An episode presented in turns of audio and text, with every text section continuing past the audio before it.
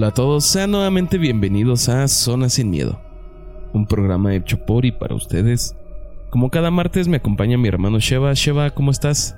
Bien, otra vez estamos aquí en su podcast, este, agradeciendo con la banda que nos sigue compartiendo sus historias, invitarlos a que nos manden pues, sus audios, nos manden este, sus relatos personales o de familiares para que lo podamos leer. Y esta semana eh, bueno, como ya hace un tiempo también les traje la, leyenda de una de mis tías, esta semana tenemos eh, unos relatos que estuvimos en una plática familiar y grabé a mi tía contando algunas historias. Son varias historias, en este momento vamos a, vamos a traer nada más una. Esperando que les guste y este, bueno, en algún momento se llega a escuchar una tercera voz, era porque éramos varios este, platicando. Pero bueno, pues ojalá les, llame la atención porque pues a mí sí me, dejó muy sacado de onda lo que, lo que contó mi tía. Son varias historias las que nos trae Sheva, entonces vamos a irlas dosificando, las vamos a ir soltando poco a poco en algunos programas. Esto va a ser como una serie, entonces vámonos con esta primera historia.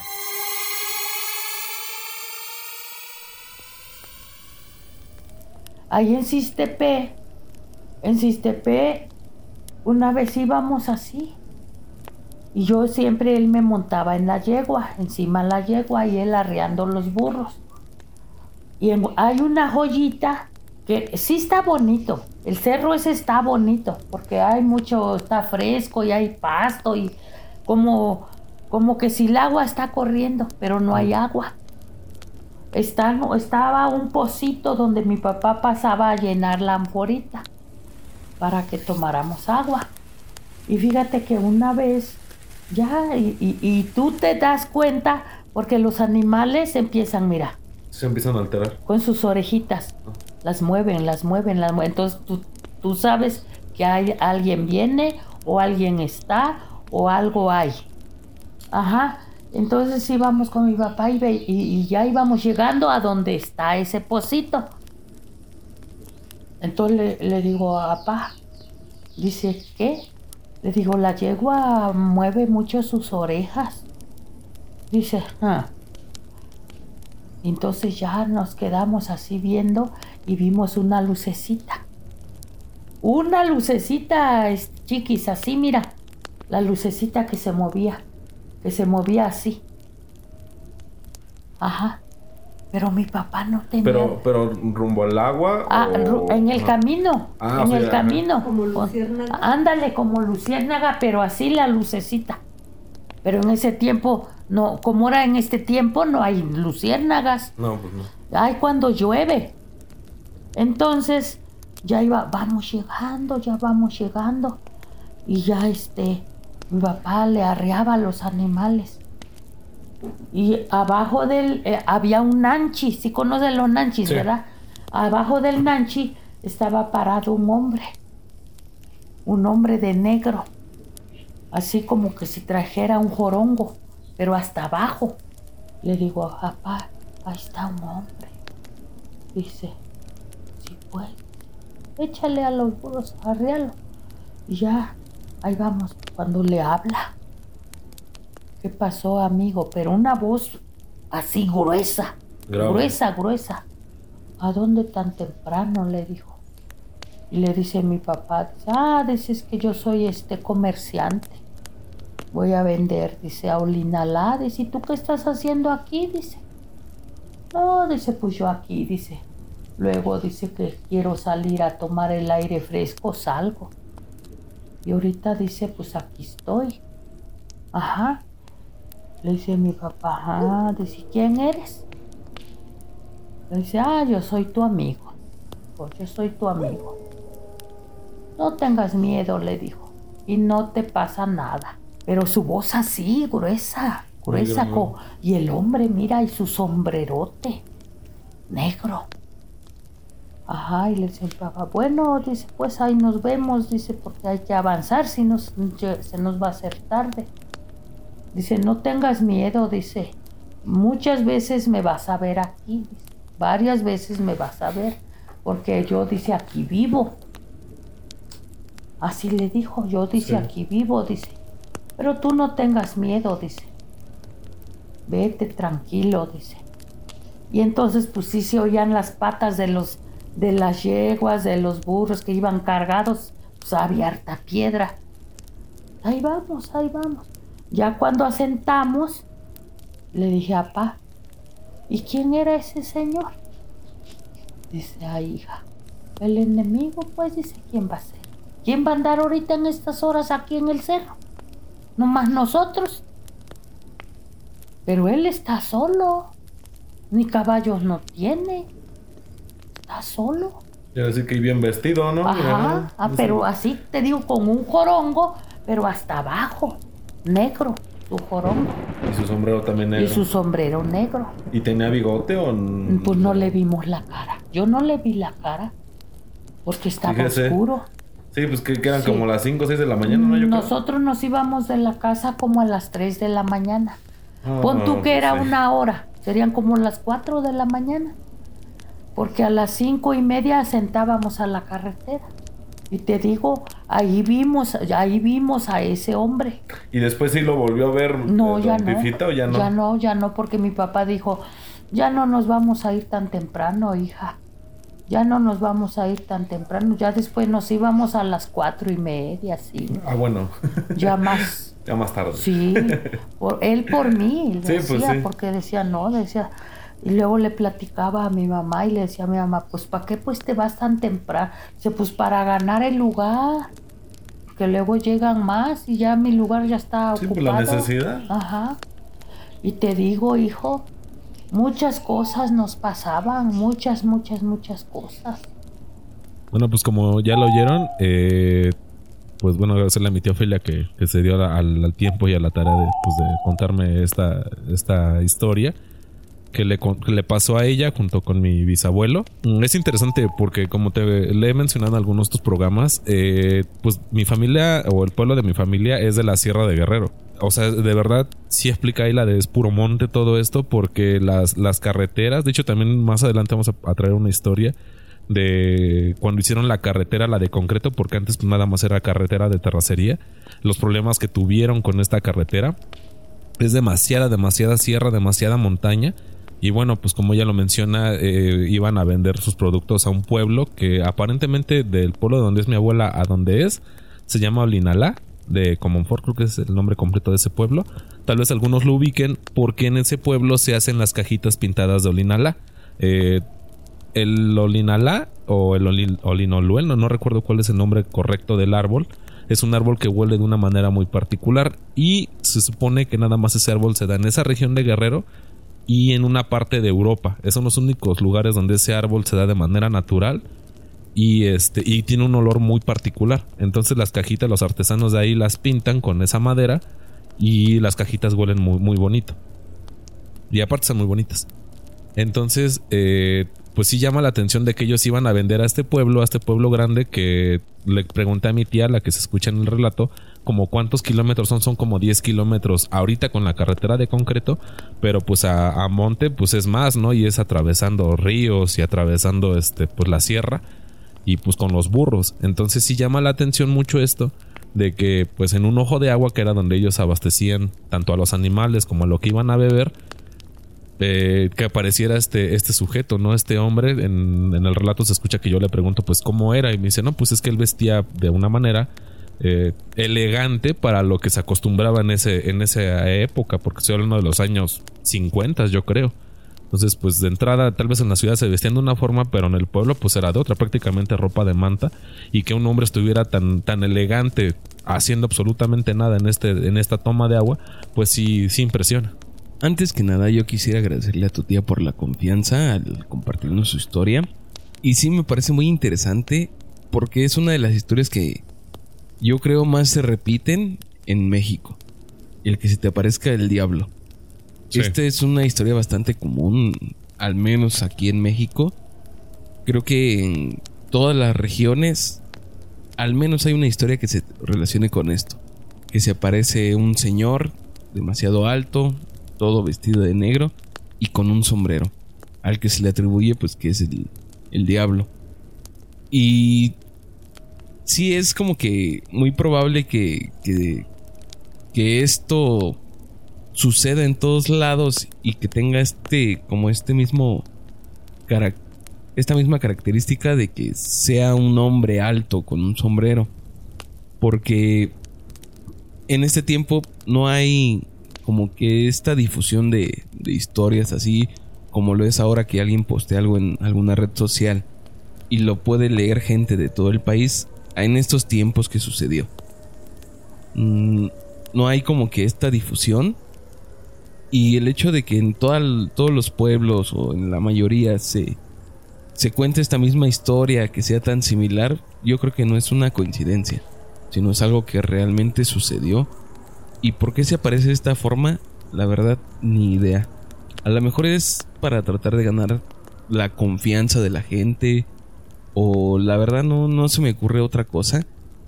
Pero sí llama mucho la atención el hecho de que haya un cuerpo de agua cerca, ¿no? Ya lo habíamos platicado en otros programas. Sí. Que esto es como una constante en todas, todo este tipo de apariciones.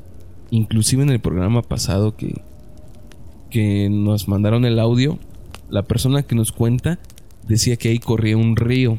Sí, un rechuelo. Ahí donde fue la aparición. Entonces, este es una característica muy importante. Así que yo los invito a todos ustedes que nos escuchan a, a pensar dónde hay cuerpos de agua cerca de donde viven o dónde los hubo. Y si tienen curiosidad, pues vayan a investigar o pregunten a la gente de ahí cercana si alguna vez han visto o ha sucedido algo extraño. Sí, bueno, eh, también lo podemos ver ejemplificado, como lo mencionas, este ser para que se lo imaginen las personas que han tenido el, gusto de ver la película de, de, Macario. Cuando él va huyendo de su familia con el, con el pavo que, bueno, con el guajolote que, que le pide a su esposa, que se le aparece el diablo y se le aparece Dios pidiéndole un, este, un pedazo del pavo y él a ambos se lo niega.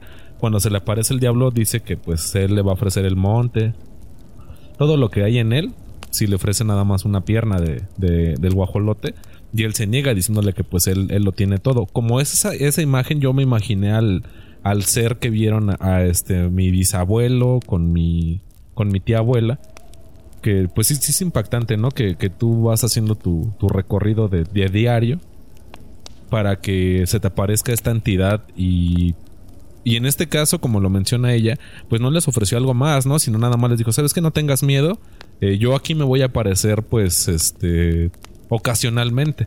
Entonces, pues ahora sí que aquí es mi camino, tú no me molestas, yo no te molesto, tú sigue haciendo lo que tengas que hacer. Ni una bendición, ni una...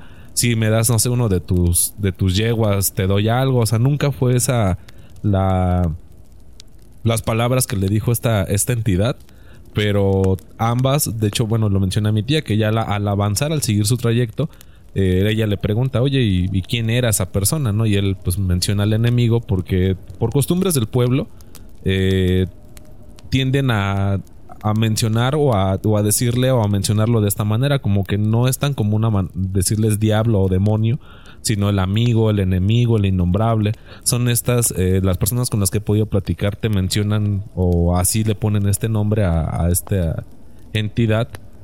A pesar de que pues tal vez ya está más aperturado, como menciona DJ, ya hay más este, apertura en cuanto a, a las historias, a los relatos. Pero realmente, pues lo que se acostumbraba en el pueblo era hacer eso.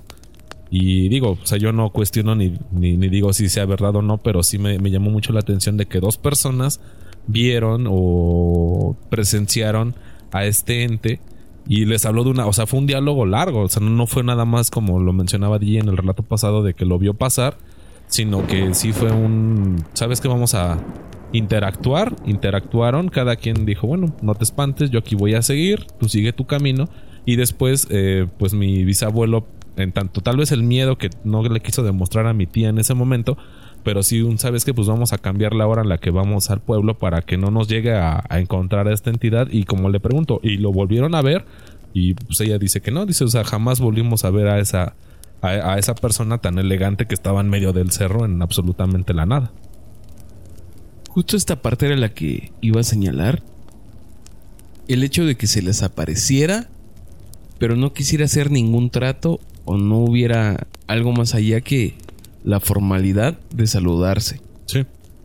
Porque generalmente este tipo de historias ocurre en que cuando se les aparece les ofrece algo a cambio de su alma prácticamente, ¿no?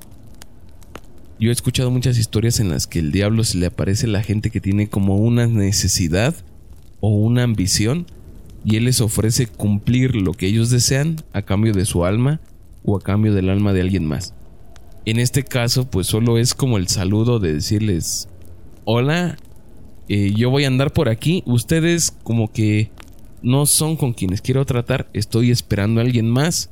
Si dio la, como la casualidad de que ustedes pasaran cuando yo estaba aquí y a lo mejor me vuelven a ver, pero con ustedes pues no, no tengo nada que ver, ustedes sigan en lo suyo y hasta ahí esto habla como que tu tía y tu bisabuelo estaban en lo suyo y, realmente son personas que no tienen nada que ver con este tipo de cosas, que ni siquiera esperaban que, sucediera algo así, sino que solo se dio la casualidad y a lo mejor, como te comento, él esperaba a alguien más para, para hacer algún trato, para ofrecerle algo como, como en otras historias se han contado.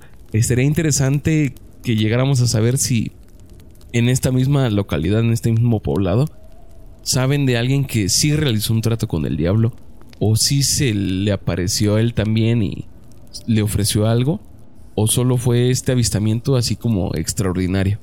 Eh, de hecho, bueno, ahorita que lo mencionas bastante interesante. Eh, sí hay algunas personas, dicho por mi tía y por algunas otras tías, que sí hay familias de personas que tienen. Bueno, ahorita yo lo veo ejemplificado en tiendas y allá las tiendas sí son, o sea, está la tienda clara, o la que todos pensamos de pueblo en la que tú llegas y hay un refresco, unas papas y un aceite. O sea, no hay más. Una tienda chica, una tienda no tan abastecida. Y hay estas tiendas de estas personas que sí tienen más dinero que prácticamente son Oxos, pero pues allá, allá realmente no llega a Oxo, pero es como que lo más similar a uno o pequeños supermercados. Entonces estas personas dicen que en algún momento algún familiar sí hizo un pacto con el diablo y que murió de una manera tal vez trágica, tal vez muy fea, pero que toda su familia quedó como respaldado, quedó con este apoyo económico que que su familiar anterior hizo con, con esta entidad. Eh, es, es, interesante todo esto porque al final de cuentas yo, como lo mencionas, si tú pasas, tal vez si mi abuelo hubiera pasado solo, tal vez sí le hubiera ofrecido algo, pero al, ver que era un padre de familia, que iba a comerciar para que su familia tuviera algo que comer, no dijo, no, pues esta persona no está tan necesitada, esta persona no, no llega con la desesperación a quien yo estoy buscando para robarle el alma, ¿no? Que es la, la costumbre que se tiene en, en ese tipo de relatos, para que uno se llega con la última esperanza y de repente se aparece esta entidad y y ofrezca todo a cambio de, ese sacrificio, como lo contábamos con el Codex Gigas, la, Biblia del Diablo, o con Cantuna, que fue la, otra historia de que pues llega un momento de desesperación en el que de repente se aparece esta entidad y te ofrece pues hacerlo de una manera rápida, una manera imposible, humanamente imposible, pero que al final se lleva a cabo. Sí, creo que en esta aparición él no vio la oportunidad de, de aprovecharse como que no los vio vulnerables ni necesitados y lo dejó pasar, ¿no? Sabía que, que con ellos no iba a llegar a nada, que con ellos no iba a tener un trato porque realmente no tenía algo que ofrecerles que ellos necesitaran o desearan. Esto deja bien parada a tu familia, ¿no? Como que realmente son personas que, que saben bien quiénes son y, y a lo que están. Por eso mismo, pues él no se mostró como negociante, sino como un amigo. Porque yo creo que al final él se mostró así como si fuera su amigo. Como un conocido más de decirles, no se preocupen, si me vuelven a ver, pues no se espanten, no pasa nada, yo aquí voy a estar. Pero con ustedes no, no tengo nada que ver y no tendré nada que ver, sigan en lo suyo y cada quien por su camino. Y pues bueno, vamos a pasar a, a la siguiente historia. Esperemos que les guste, como lo mencionó DJ, son varias y esperemos que este que pues sigan, bueno, que, les gusten las demás historias y pues vamos a lo, a lo siguiente.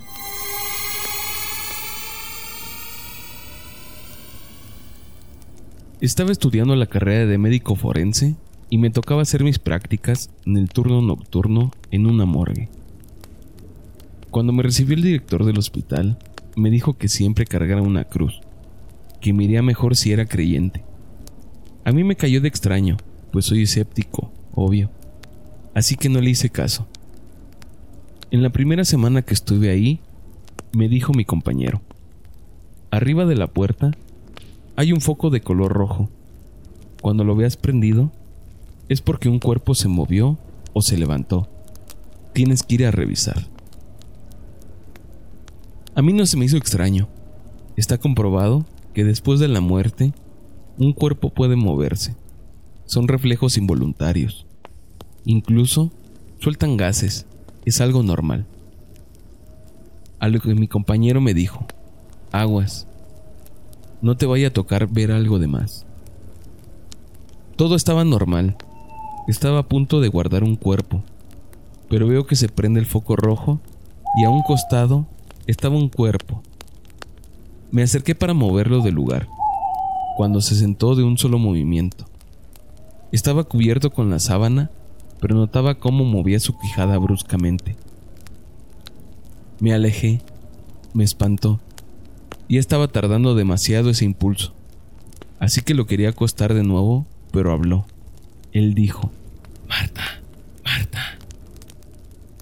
Mi compañero entró en ese justo momento y me dijo, hay que rezarle. Y comenzó a rezar un Padre Nuestro. No sabía qué pensar en ese momento. Yo no lo podía creer. Le dije, está vivo, está vivo. Mi compañero me miró y dijo, no hermano, a este yo le hice la autopsia por la tarde, no está vivo. Ahí sentí cómo se meló la sangre. ¿Cómo es posible? No lo podía creer. Él notó mi expresión de terror y me dijo, cálmate, te voy a explicar. Hace ya varios años que en esta morgue en específico hay casos de apariciones.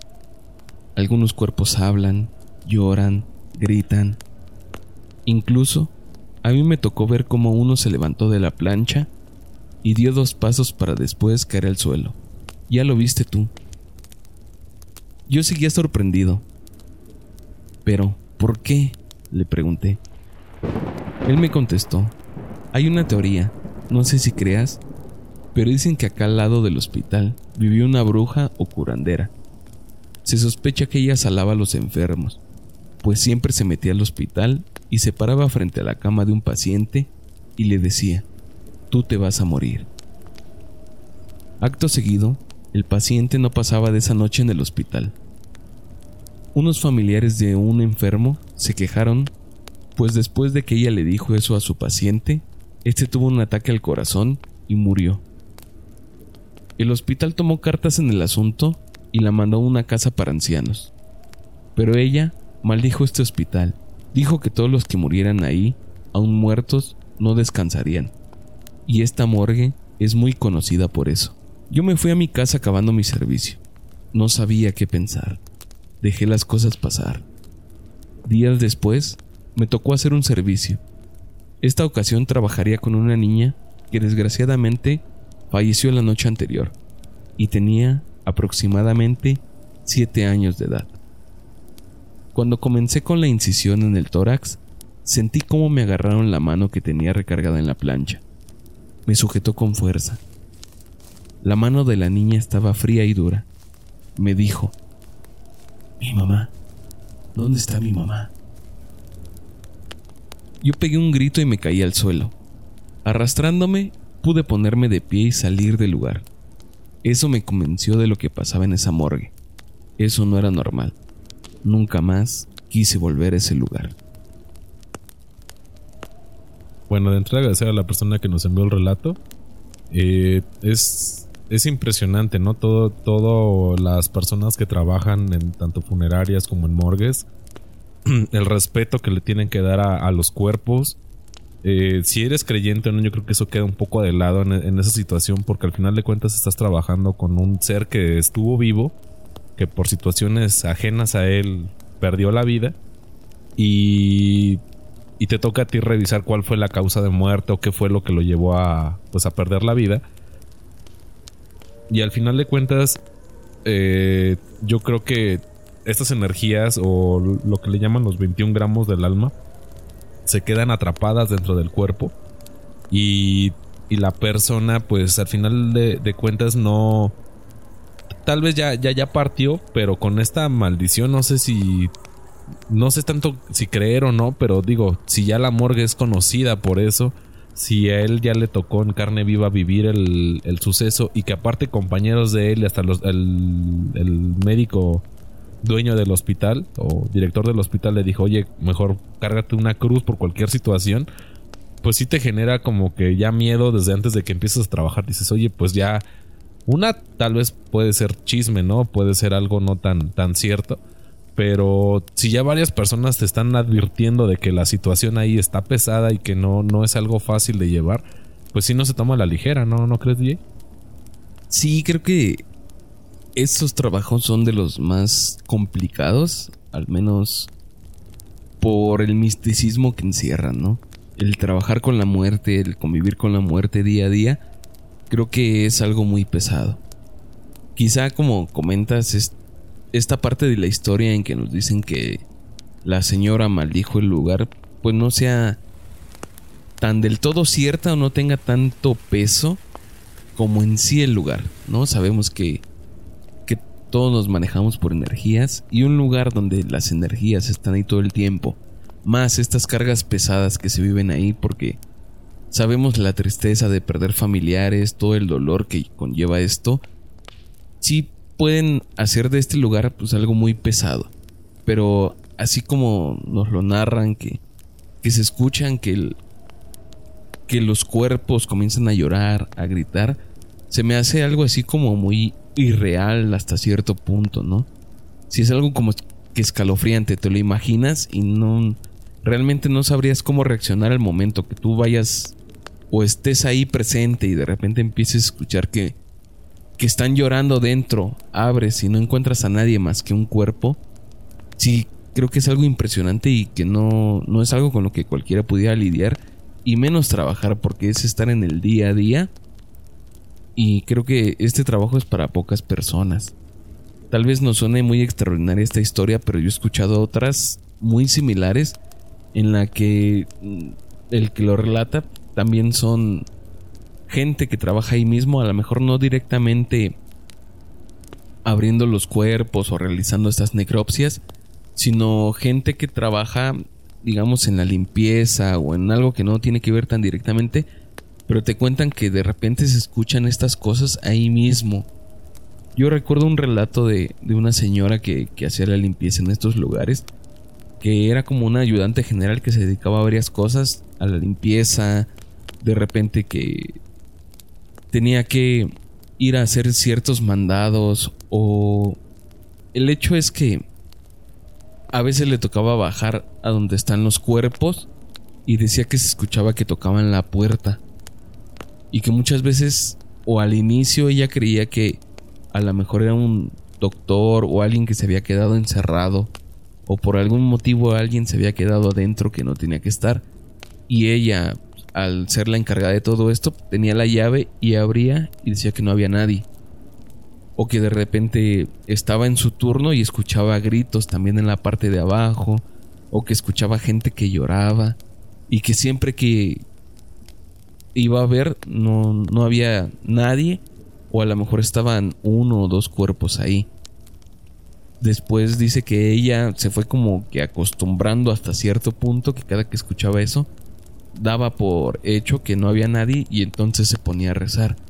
Y poco a poco esta, estas apariciones, si le podemos llamar así, o, estos fenómenos se iban calmando hasta el punto en que ya no se escuchaba nada. Pero ella ya no iba a abrir porque sabía que, que no había nadie realmente y que muchas veces pasaba turnos enteros sola ahí, de que los encargados ya se iban a su casa y ella se quedaba como, como a velar, porque te digo que era como que la encargada general de todo. Se quedaba y escuchaba estas cosas, lo único que hacía era ponerse a rezar. Y al otro día, pues no había pasado nada, ¿no? Ya cuando llegaba alguien más a relevarla, o que llegaba algún médico en la noche y bajaban y abrían, ya no había nada. Estaba, te digo, un cuerpo, o a lo mejor no había nadie, pero no es que fuera alguien humano el que hiciera estos ruidos. Fíjate que referente a eso, a mí hace un tiempo un amigo me, contó que él desafortunadamente había fallecido un primo, un alguien muy cercano a su familia y que la tradición en su familia pues era que lo cremaran. Entonces, eh, en la funeraria tenían por costumbre que si te tocaba, o sea, si ibas a cremar un cuerpo, no podías tú entrar a cuando cremaran a tu familiar, pero sí al de otro, al de otra persona para que vieran que no, ves que te tiene como que este, esta costumbre o esta, pues mal hábito de algunas funerarias en las que el cuerpo lo venden y te entregan cenizas de cualquier cosa para que este creas tú que realmente es tu, es tu familiar cuando en realidad pues no, el cuerpo lo vendieron por otro lado. Digo, desafortunadamente este mercado existe y pues no, no lo justificamos de ninguna manera. Pero decía que él cuando entró a, a la sala de, cremaciones le dicen, bueno, mira, vamos a cremar este cuerpo, es de una persona que falleció de tal situación y va a entrar. Árale. Entonces que dentro del, del, horno donde estaban que había otros cuerpos. Dice, yo los alcancé a ver por una, por una como ventana que tenían ahí para que tú te cercioraras de que el cuerpo estaba dentro del, del horno en lo que pues hacía este, este proceso. Entonces yo por algún momento eh, me quedé viendo hacia el frente, no hacia adentro del, del, cuarto este, pero vi movimiento. Dice, entonces me, me llama la atención. Volteo a ver hacia el, hacia el cuarto, hacia este lugar. Y veo como un cuerpo se sienta, dice, y yo entiendo que hay reacciones poste o post-mortem que son naturales. Dije, ok, tal vez puede que, que esta, esta reacción sea normal. Dice, cuando dejó de ser normal fue cuando el cuerpo, cuando se sienta, se, no se bajó de la cama, nada, nada más estaba en la plancha, se sienta a 90 grados y voltea hacia donde estaba la, la puerta, la ventana, o sea, me vio directamente a los ojos Dice, no, o sea, güey, yo te, juro que a mí se me heló la sangre y yo pegué un grito y entran los del servicio. Oye, ¿qué pasó? No, o sea, todo bien. Dice, es que adentro se acaba de mover un cuerpo. Y se entré, o sea, eran, eran chavos, eran jóvenes. Dice, se rieron así como de, no te preocupes, eso, eso pasa. Dice, yo entiendo que eso pasa, pero me volteó a ver. Y se quedan viendo así como de, pues, a ver, ¿no? Ya abrieron el, cuarto este donde estaba la incineración y el cuerpo estaba otra vez acostado y dice, no, pues qué cuerpo fue, creo que eran dos cuerpos, no, pues el, el segundo, ¿no? El más alejado. No, pues puede ver que está, no tiene la manta, pero pues está en, en, la posición que debe de estar. No, dice, es que yo te juro por mi vida que ese, ese cuerpo se acaba de mover y me volteó a ver. O sea, no nada más fue el hecho de que se incorporara. Dije, bueno, tal vez queda el, el rigor mortis, pero me volteó a ver. O sea, giró la cabeza y se me quedó viendo. Dice, no, señor, pues como puede ver, está acostado, ¿no? Entonces dice, la verdad, yo ya el proceso de, cremación es, es, largo. Dice, yo no me voy a acercar a la ventana, pero para nada. O sea, yo había unas banquitas y me quedé todo el tiempo hasta que ya me dice, no, ¿sabe qué? Este, ya va a entrar el cuerpo que usted dice, va a entrar otra persona y así es este procedimiento para que ustedes se den cuenta que no estamos metiendo otro tipo de, de situaciones, de cosas y entregarle cenizas falsas. O sea, el cuerpo se está quemando dentro de, pues, del horno que, que tenemos para eso. Dices, no, sí, adelante. O sea, si yo ya ni pregunté ni me interesó, cuando salgo me pregunto a mi familia, oye, ¿qué pasó? No, pues este, ya, ya está, que nos lo entregan, no sé, en dos horas. Ah, ok. Dice, pero yo te juro que yo vi esa, eh, cómo se incorporaba ese cuerpo y no nada más se incorporó, me volteó a ver y para mí fue algo impresionante siendo que yo nada más era una visita. Ahora imagínate las personas que todo el tiempo trabajan con, pues con cadáveres. Si, como dices, no es un trabajo para, para cualquier persona no es algo tan sencillo de manejar y yo creo que de cierta manera te llevas esa energía a tu casa y tal vez hasta tú sientes o tal vez si te, impacta o desafortunadamente fallece alguien que se parece a un conocido tuyo, te quedas con esa imagen mucho tiempo y, yo creo que sí, o sea, sí, sí es un estómago muy duro el que, el que necesitas para trabajar en esos lugares. Sí, realmente he escuchado bastantes historias de ese tipo en las morgues, en las funerarias. Y creo que podríamos sacar un programa especial de esto. Si a ustedes les llama la atención, si conocen a alguien o alguna vez han escuchado una de estas historias, háganosla llegar y pronto haremos un programa especial de las funerarias y las morgues. Yo creo que hasta aquí dejamos este programa. ¿Tú te quieres despedir con algo, Sheva? No, pues eh, invitarlos a seguir compartiendo, que nos envíen sus historias por audio, por por texto. Hay, hay varios canales, incluso por el inbox. Eh, tratamos ya sea DJ o yo de, contestar lo más rápido posible. Eh, incluso si hay algunas preguntas, pues tratamos de resolver, bueno, de hacerlas en el momento para que la, la historia se, eh, se amplíe, se que quede más expli- explicada para el auditorio. Y este, pues nada, banda, sigan compartiendo y pues aquí nos escuchamos la siguiente semana. Les recuerdo que tenemos nuestra página de Facebook, estamos como La Zona Sin Miedo. Ahí pueden escuchar este y todos los programas anteriores. También estamos en Spotify, Apple Podcast, Google Podcast y todas las plataformas donde puedan escuchar un podcast. Nos pueden enviar sus historias al WhatsApp. El número es el 55 40 59 14 14. Como dijo Sheva, nos las pueden enviar por Facebook. Ahí tenemos el inbox abierto todo el tiempo. Y también tenemos el correo electrónico que también lo pueden encontrar en la página de Facebook. Nos escuchamos el siguiente martes. Cuídense mucho. Bye.